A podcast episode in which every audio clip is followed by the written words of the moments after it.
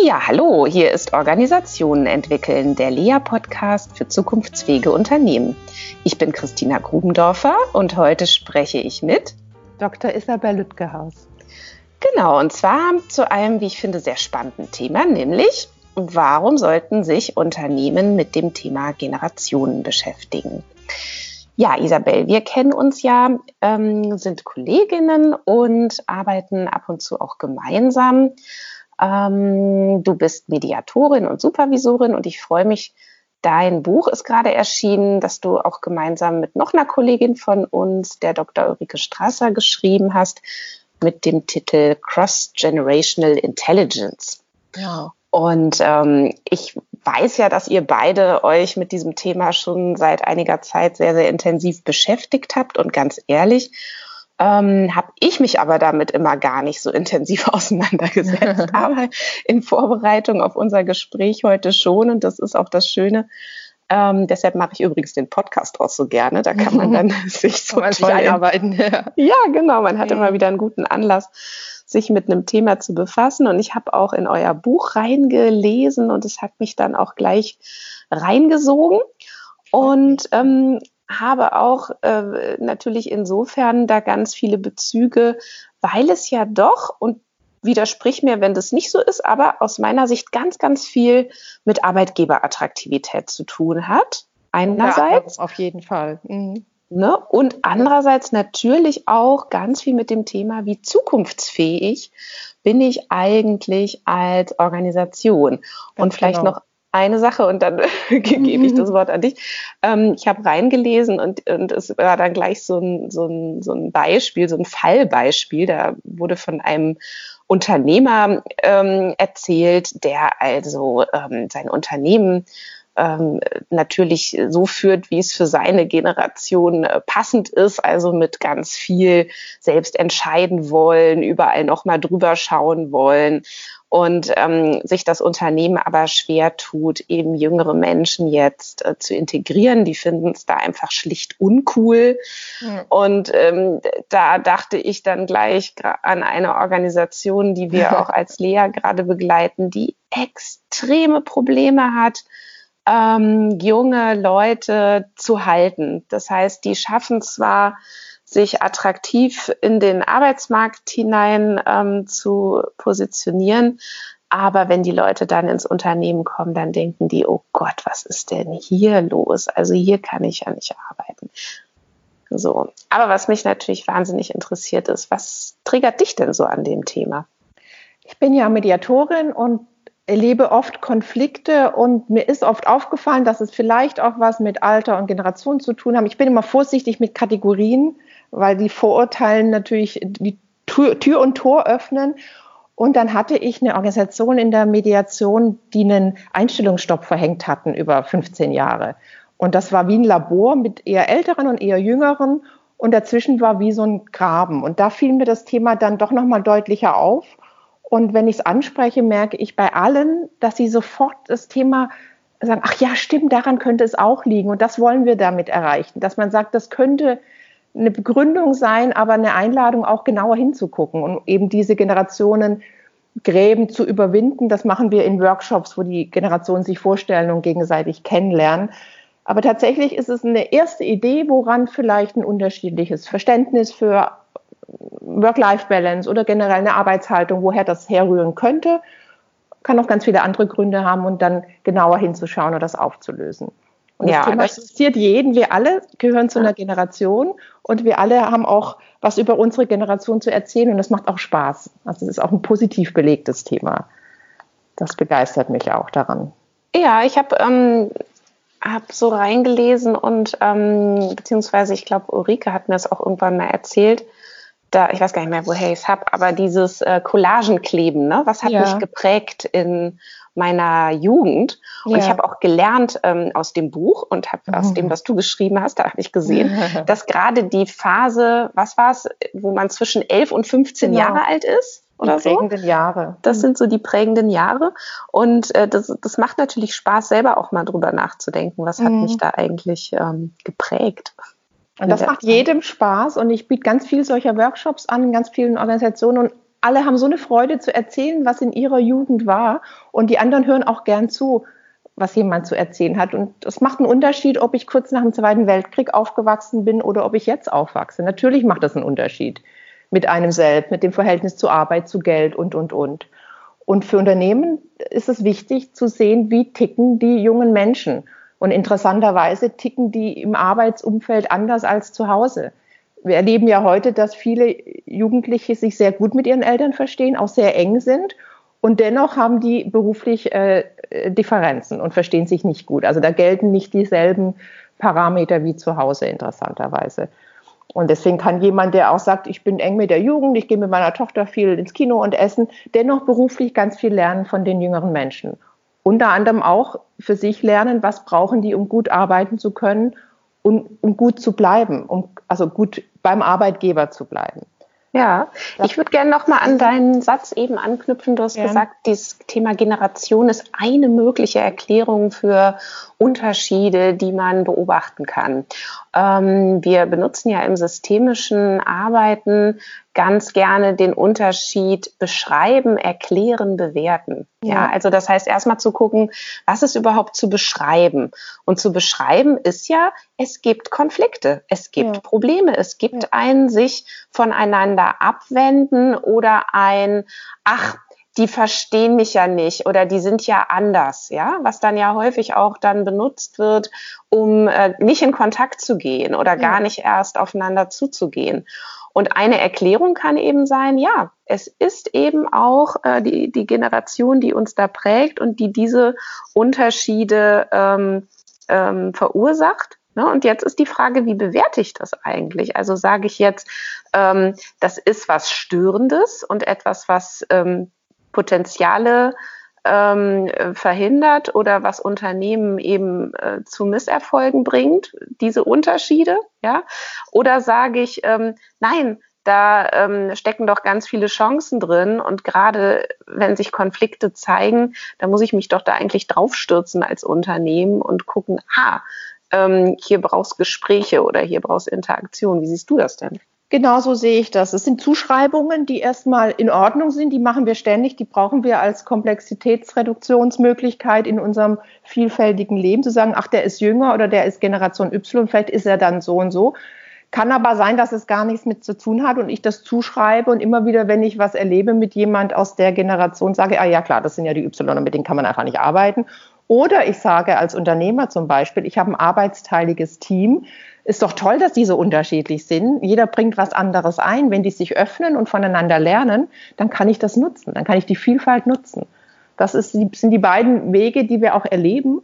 Es gibt ganz tolle Untersuchungen, dass mehrgenerationale Teams entweder sehr gut oder sehr schlecht zusammenarbeiten. Und der Unterschied liegt daran, wie die Unterschiedlichkeiten genutzt werden. Also wenn ein Unternehmer das erkennt, dass die jungen Menschen genauso wie auch die Älteren, die wir auch nicht verlieren dürfen bei dieser Begeisterung für junge Mitarbeiter aufgrund des Fachkräftemangels, die Älteren können auch noch ganz viel leisten und wollen auch leisten und wollen einbezogen werden. Und wenn ich die beide unter einen Hut bringen kann, und das ist eine Führungsaufgabe, dann profitiere ich von der Mehrgenerationalität meines Teams. Ja, und ähm, jetzt ist ja die Frage, wie mache ich das? Ne? Also wie kann ich denn jetzt ähm, okay, sagen wir mal, ich bin zuständig für HR in meiner Organisation oder ich bin zuständig für Führung oder ich bin vielleicht sogar Geschäftsführung, Geschäftsleitung. Was wären denn so Möglichkeiten, ähm, hier diese ähm, Unterschiede auch gut zu nutzen fürs Unternehmen und wie mache ich das? Als Führungskraft kann man zum Beispiel erstmal ein Training machen oder ein Workshop, wo man die jungen Generationen auch kennenlernt, auch was für ein Führungsverständnis die mitbringen, was für Erwartungen an Arbeitgeber die mitbringen und zu überlegen, muss ja nicht alles erfüllen, nur weil es gerade äh, wenig junge äh, Fachkräfte gibt, kann man trotzdem auch sagen, das kann ich gut ähm, erfüllen und das geht nicht.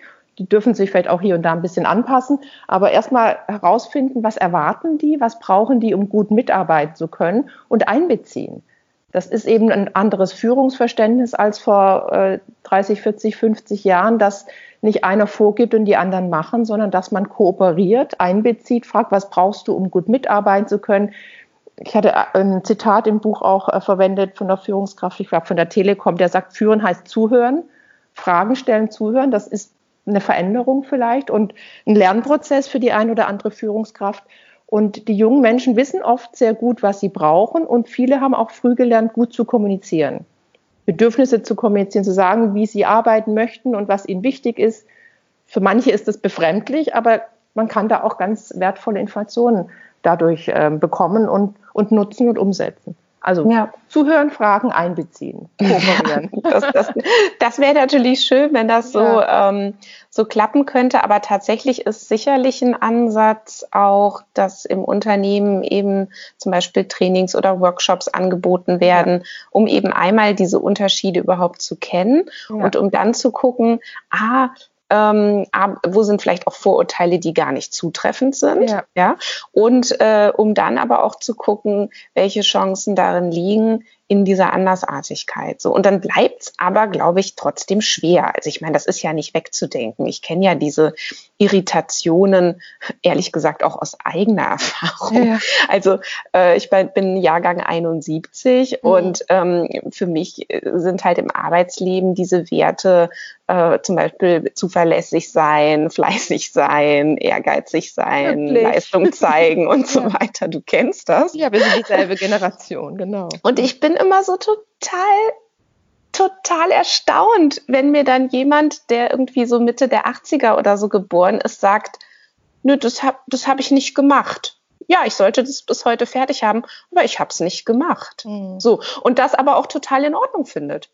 So, weil ja, es war halt was anderes wichtig, ja. So oder oder oder so eine Reaktion von ähm, äh, nee, das brauche ich nicht, nee, das passt nicht zu mir nee, das mache ich nicht, da mache ich nicht mit. Und, und wo ich dann ähm, irgendwie bei mir selber merken würde, wow, das triggert jetzt irgendwas, da könnte ich ja eine Chance äh, drin sehen auf Erfolg, da muss ich mich anstrengen, dass ich das irgendwie noch unterkrieg in meiner in meinem Arbeitsplan. So und ich erzähle das deshalb jetzt gar nicht, um hier weiter Vorurteile zu zementieren, mhm. sondern einfach um mich zu reflektieren und mich selber dabei zu erwischen, wie schwer es mir dann fällt, manchmal dann den nächsten Schritt zu gehen und zu sagen, ja, und wer sagt denn überhaupt, dass das eine besser ist als das andere? Und wäre ich nicht in meinem Leben sehr viel entspannter, wenn ich mich auch viel besser abgrenzen könnte, ja, ja. wie die nächste Generation das ja scheinbar gelernt hat?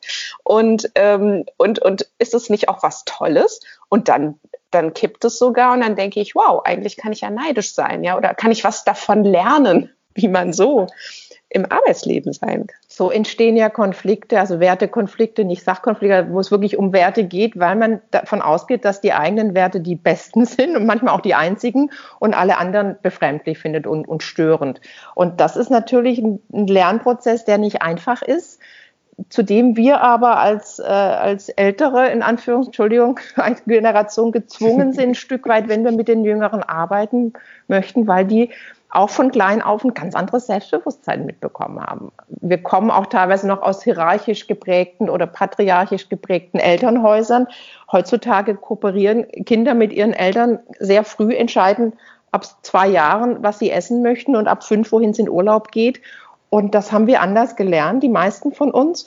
Und dadurch haben die ein ganz anderes Auftreten, ein ganz anderes Selbstbewusstsein und auch sind auch weniger ähm, leidensfähig. Also die bleiben nicht 50 Jahre in einem Unternehmen in der Hoffnung auf irgendeine Karriere oder weil man das halt so macht, sondern die gehen teilweise auch nach wenigen Wochen, wenn sie merken, so möchte ich das nicht. Ich möchte pünktlich Feierabend machen und ich verstehe das nicht, dass ich Überstunden machen soll. Ich habe gerade eine Werbeagentur bei mir im Coaching, die beiden Inhaber, die haben permanenten Wechsel, weil die alle sagen, nee, Überstunden mache ich nicht.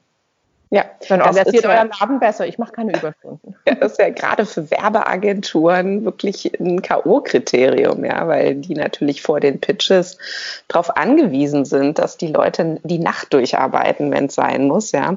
Das ist auch so ein Thema ein bisschen. Die sagen, ich ja. saß da die ganze Nacht, meine ganzen Jugend und jungen Jahre bis Mitte 40, bis ich endlich Chef war. Ja, mag sein, interessiert aber niemanden. und da wird es ja wirklich unternehmerisch jetzt relevant an der ja. Stelle, ne? weil ich meine, das eine, äh, das hört sich immer so nice to have an, ne? So ja. dieses Jahr, ach, dann muss ich halt irgendwie gucken, dass ich diese Potenziale nutze und dass ich die verschiedenen Generationen hier zusammenbringe und gewinnbringend für mich einsetze, wenn möglich. Ähm, Aber der Schmerz ist ja genau an der Stelle, ja. ne? wo nämlich Leute sagen, nö, das passt hier nicht für mich. So wie ihr hier arbeitet, das ist mir viel zu verstaubt, das ist mir zu langsam oder das ist mir zu wenig offen oder ja. hier ist ja überhaupt keine Selbstreflexion im Laden ja. oder die Führungskräfte, die meinen wohl, sie haben die Weisheit mit dem Löffel gefressen. Nö, dann macht doch euren Kram hier alleine. So, und da tut's dann nämlich weh. Ja, genau. So. Ja. Jetzt sind es aber natürlich kulturelle Dinge, die man nicht mal eben so ändern kann. Ich habe vorhin mal ein bisschen gesurft zu dem Thema mhm. und ich musste ja fast grinsen. Ich habe dann hier eine Seite gefunden, da ging es dann um so Tipps, wie gelingt denn die erfolgreiche Führung von äh, Generationen. Und dann steht da als erstes, etablieren Sie eine Führungs- und Organisationskultur, die auf Verständnis und Wertschätzung beruht. Da musste ich ja schon fast laut lachen. so nach dem Motto, als könnte man das mal eben so etablieren. Ja? ja? Also das ist ja genau das Problem, dass das, dass wir es hier mit Kultur zu tun haben. Und zwar mit Dingen, die ich nicht anordnen und nicht entscheiden kann. Ich kann nun mal nicht sagen, so, ab morgen sind wir jetzt hier total verständnisvoll und wertschätzend für Unterschiede. und das, das geht ja nun mal nicht. Ja, also das ist ja etwas, was ich wirklich nur äh, über Bande äh, bewirken kann, also nur über Bande anspielen kann, indem ich nämlich andere Strukturen in meiner Organisation verändere. Äh, zum Beispiel sage, so, das ist jetzt hier Routine. Wir werden jetzt einmal im Monat machen wir zum Beispiel einen generationenübergreifenden Innovationsworkshop oder sowas, ja. Genau. Und dann hat man vielleicht die Chance, dass das mit der Zeit ähm, sich verändert. Genau, vorleben und die Jüngeren und auch die Älteren ist mir immer wieder wichtig, die Jüngeren und die Älteren mit einbeziehen. Und das machen viele Unternehmen schon. Die haben dann äh, statt Senior haben sie Junior Advisor oder im, im Board junge Menschen mit einbezogen. Und das kommt ja jetzt auch mit der Zeit. Die Y sind jetzt auch schon alt genug, dass sie Führungsaufgaben übernehmen und da findet ein Kulturwechsel statt. Dadurch einfach, dass die einbezogen werden. Und das werden so wie Unternehmen irgendwann gemerkt haben, dass sie alle Generationen brauchen, um, um, um die Kunden gut zu erreichen, so brauchen sie auch alle Generationen in der Führung, um gute Mitarbeiter zu erreichen. Weil da auch nicht nur ein, ist nicht nur ein Generationsthema, ist auch ein Trend, dass Menschen nicht mehr ewig bei einem Arbeitgeber bleiben. Das gilt jetzt auch für Ältere. Und dank des Fachkräftemangels sind nicht nur die Jungen heiß begehrt, sondern auch eher wieder Ältere und auch Erfahrung und, und, und. Das heißt, ich muss für alle meine Mitarbeiter attraktiv bleiben, sonst gehen die und zwar schnell. Die Jüngeren vielleicht noch schneller als die Älteren, auch weil sie einfach jünger sind. Das ist auch eine, ein Alterseffekt und nicht nur ein Generationsthema, aber auch die Älteren. Also diese Attraktivität schaffe ich durch Einbezug. Aber heißt das dann jetzt, also jetzt mal, sagen wir mal, wir haben jetzt fünf Generationen äh, im Moment in den ja. Unternehmen. Heißt das jetzt, ich brauche jetzt fünf verschiedene Führungsentwicklungsprogramme oder was bedeutet das eigentlich dann ganz konkret? Ich brauche nicht fünf verschiedene ähm, Führungs, sondern ich brauche ein Programm, das alle fünf einbezieht. Und die, die, die einen, die haben ja auch Überschneidungen. Die Generationszugehörigkeit ist nur ein äh, Merkmal eines, eines Individuums. Es sind noch ganz viele andere Dinge, die eine Rolle spielen. Und als Führungskraft wäre es sinnvoll, alle fünf einzubeziehen, also in, in, einer, in einer Art von Führungsaufgabe. Deswegen müssen die ja nicht äh, Geschäftsführer werden, aber dass die, dass die sich einbringen können, dass die gehört werden, was die brauchen. Und dann muss jeder Arbeitnehmer natürlich auch Kompromisse eingehen. Das ist ja kein, kein Wunschkonzert und das erwartet auch niemand. Das erwarten auch nicht die Jungen die ganz Jungen, die sehr selbstbewusst sind, die wissen um ihre Attraktivität und wissen, dass alle, die lesen ja auch ständig, wie wichtig sie sind, dass, dass alle äh, ihn, sie gut anschauen und gut auf sie hören möchten. Aber das geht, gilt für Ältere auch, die man halten möchte. Und deswegen ist es Einbezug und Zuhören und einen Weg finden, der für alle geht. Also auch einen Kompromiss finden ja. in der Zusammenarbeit. Ja. ja. Naja, also was, was mich da irgendwie gerade noch bewegt beim mhm. Zuhören ist, wenn man so auf die Personen schaut, ähm, dann finde ich, wird da ganz schnell so ein Schuh draus, auch was zu tun ist, ja. Und gleichzeitig, ähm, wenn wir sagen, es ist aber eben auch was Kulturelles, ob eine Organisation es schafft, eben diese Offenheit in der Begegnung ähm, zu etablieren ähm, oder eben diese, diese Wertschätzung füreinander zu etablieren. Ähm, und ich dann auch an so Geschichten denke, die mir manche so erzählen, die dann sagen, oh, Frau Gundorfer, ich werde hier echt verrückt, jetzt haben wir hier so ein schönes neues Employer Branding Programm und das ist ja auch alles stimmig und so weiter.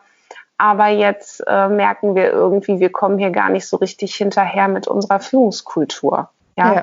also ähm, also die Führungskräfte finden das ja auch alle gut und richtig. Und wenn ja. man mit denen redet, dann sagen die ja auch alle, ja, na klar, bin ich bereit, ähm, hier auf, auf Jüngere zuzugehen und hey, haben dann mindestens drei Beispiele, wo sie schon mal was gelernt haben äh, ne, von einer jungen ja. Person und das auch ja. ernst. Also, und gleichzeitig gibt's dann diese ganzen vielen so unterschwelligen Regeln, wie man Erfolg hat in der Organisation und wie man eben Misserfolg hat.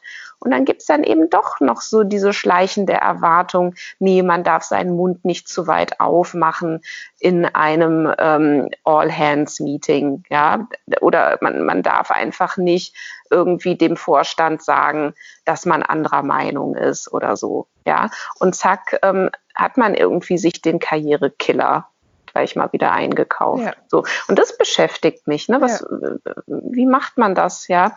Und ähm, naja, ich glaube, auch hier geht es natürlich erstmal wieder darum, erstmal zu verstehen, wie ticken wir überhaupt? Also wie ist denn das überhaupt bei uns?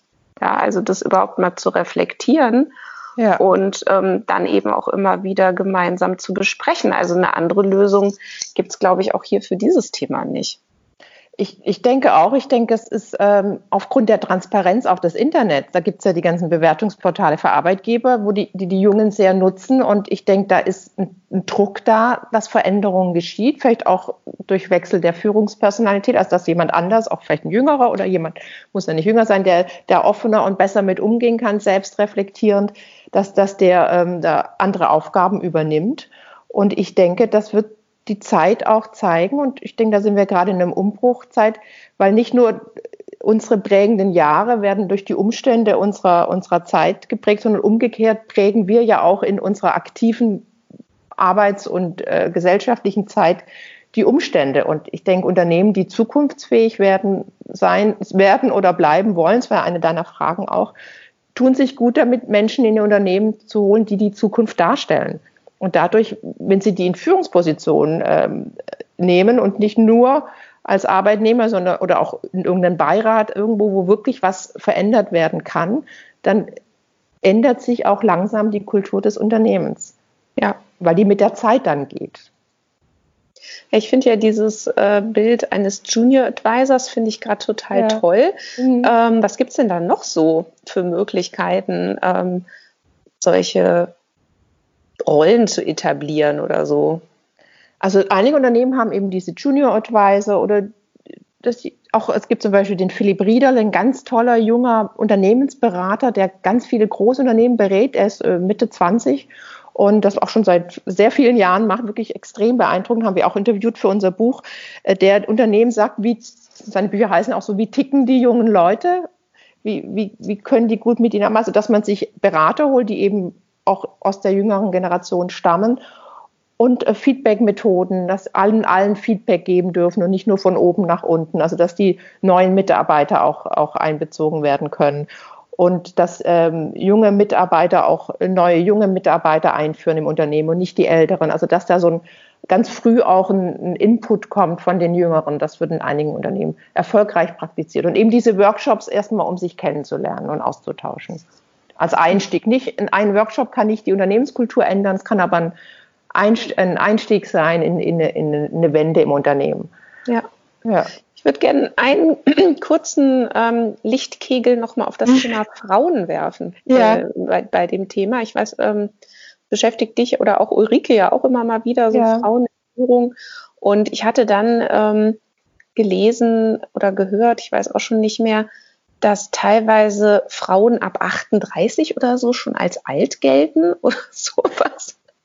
Da habe ich gedacht, um Gottes Willen, ähm, was sind denn das für interessante Stigmatisierungen? Ist denn das Thema Frauen und Generationen jetzt nochmal ein besonderes oder sagst du nee? Also das Thema Geschlecht tritt eigentlich davor in den Hintergrund. Also zwei Sachen. Zum einen haben wir eine, eine Umfrage gemacht, äh, alt-jung, und jung wurde von allen Umfragenden positiv bewertet und alt von allen negativ, egal welchen Alters. Also Alter an sich ist schon eine Stigmatisierung. Ich beschäftige mich nicht so viel mit dem Thema Frau-Mann. Was ich deutlich erkenne, ist, dass ab der Generation Y, also der nach uns, ähm, das, Thema, das Thema Geschlechter fast keine Rolle mehr spielt.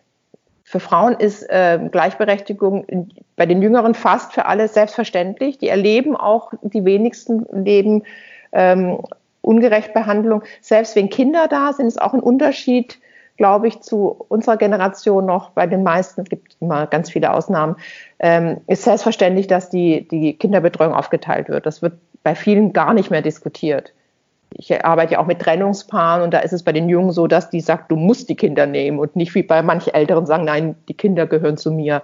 Ich denke, dass die Gleichberechtigung bei den Jungen immer selbstverständlicher wird. Und die ja. Stigmatisierung ist im Alter eher und ich denke, dass Frauen im Alter noch mehr stigmatisiert werden als Männer im Alter. Ja, na, das sind ja dann schon mal sehr erfreuliche Entwicklungen. ja. Lass uns doch noch zum Schluss unseres Gesprächs ja. noch mal zwei, drei Takeaways sammeln. Also wenn ja. unsere Hörerinnen und Hörer, wenn wir jetzt mal so überlegen, was könnten die sich jetzt mitnehmen als Tipps oder Anregungen und dass wir das im Ping-Pong noch mal überlegen. Was wäre denn so dein Highlight-Tipp? Zuhören. Fragen stellen, zuhören, neugierig sein, offen sein ist doch spannend, was andere, wie andere Menschen ticken, unabhängig vom Alter. Ja. Und keine Angst haben und nicht neidisch sein. Das ist auch sowas. Ja, und, und ich glaube, zuhören führt dann auch gleich zum Dialog. Ne? Also nicht so dieses, ähm, ich grenze mich dagegen ab. Also ich höre zwar zu, aber grenze mich dann ab, sondern ich höre zu und lasse mich drauf ein und guck ja. mal, was es vielleicht bei mir verändert, wenn ich so eine Position mal übernehme. Ja. Ne? Also so ein Perspektivwechsel, finde ich. Ja, genau. Das, da kann beim Zuhören entstehen. Und auch, ich denke, dass viel, es viele Ängste gibt und, und Sorgen. Der andere könnte einem irgendwas wegnehmen und weniger die, die Freude an der Andersartigkeit und an der Bereicherung da ist. Und wenn, wenn wir schaffen, da auch, auch selbstbewusst zu sein, das macht auch bei den Workshops so, so Spaß. Meine Generation ist auch toll. Ich bin nicht altes Eisen. Wir haben ja manchmal Nachkriegsgenerationen noch in den Workshops, die erzählen aus ihrer Zeit, das ist berührend. Und die sind nicht altes Eisen, die sind noch ganz äh, lebhaft und aktiv und, und wollen mitgestalten und wollen auch ernst genommen werden, genauso wie die Jungen ernst genommen werden wollen. Letztendlich sind wir doch ähnlicher, als wir denken. Das merkt man auch in den Workshops. Ja, und ähm, ich würde gerne auch nochmal festhalten, es ist auch hier eben wahnsinnig wichtig zu reflektieren, wie sind denn unsere kulturellen Regeln in Bezug auf Umgang mit Generationen ja. und sind wir eben eher ausschließend oder eher einschließend oder wo stellen wir uns dann doch wieder selbst ein Bein, auch ja. wenn wir dann vorne rum sagen, äh, wir sind irgendwie so jung und innovativ und das wirklich offen miteinander zu diskutieren ähm, im Führungskreis und dort eben mindestens einen Junior Advisor mit drin zu haben. ja, genau. mein Highlight hier in diesem Gespräch. Das ist wichtig, gerade für Employer Branding, mit dem du ja auch viel dich beschäftigst. Es funktioniert nicht mehr, dass nach außen äh, alles glänzt, wenn es nicht wirklich funktioniert. Dafür ist dank Internet und dank der ganzen Plattform, wo man Arbeitgeber bewerten kann, ist es zu transparent. Das ist aber eine Chance, auch wirklich es ernst zu meinen und, und durchgehend zu erneuern was, was ganz gut, äh, sowieso eine ganz gute Idee ist, weil Unternehmen, die zukunftsfähig sein wollen und bleiben wollen, sich ohnehin erneuern dürfen. Und da könnte doch die Attraktivität für junge Mitarbeiter ein guter Anlass sein. Ja, auf jeden Fall. Ja, liebe Isabel, vielen Dank für das schöne Gespräch. Danke, Christina. und dann bis ganz bald. Wir sehen uns sowieso. Also, ja. tschüss.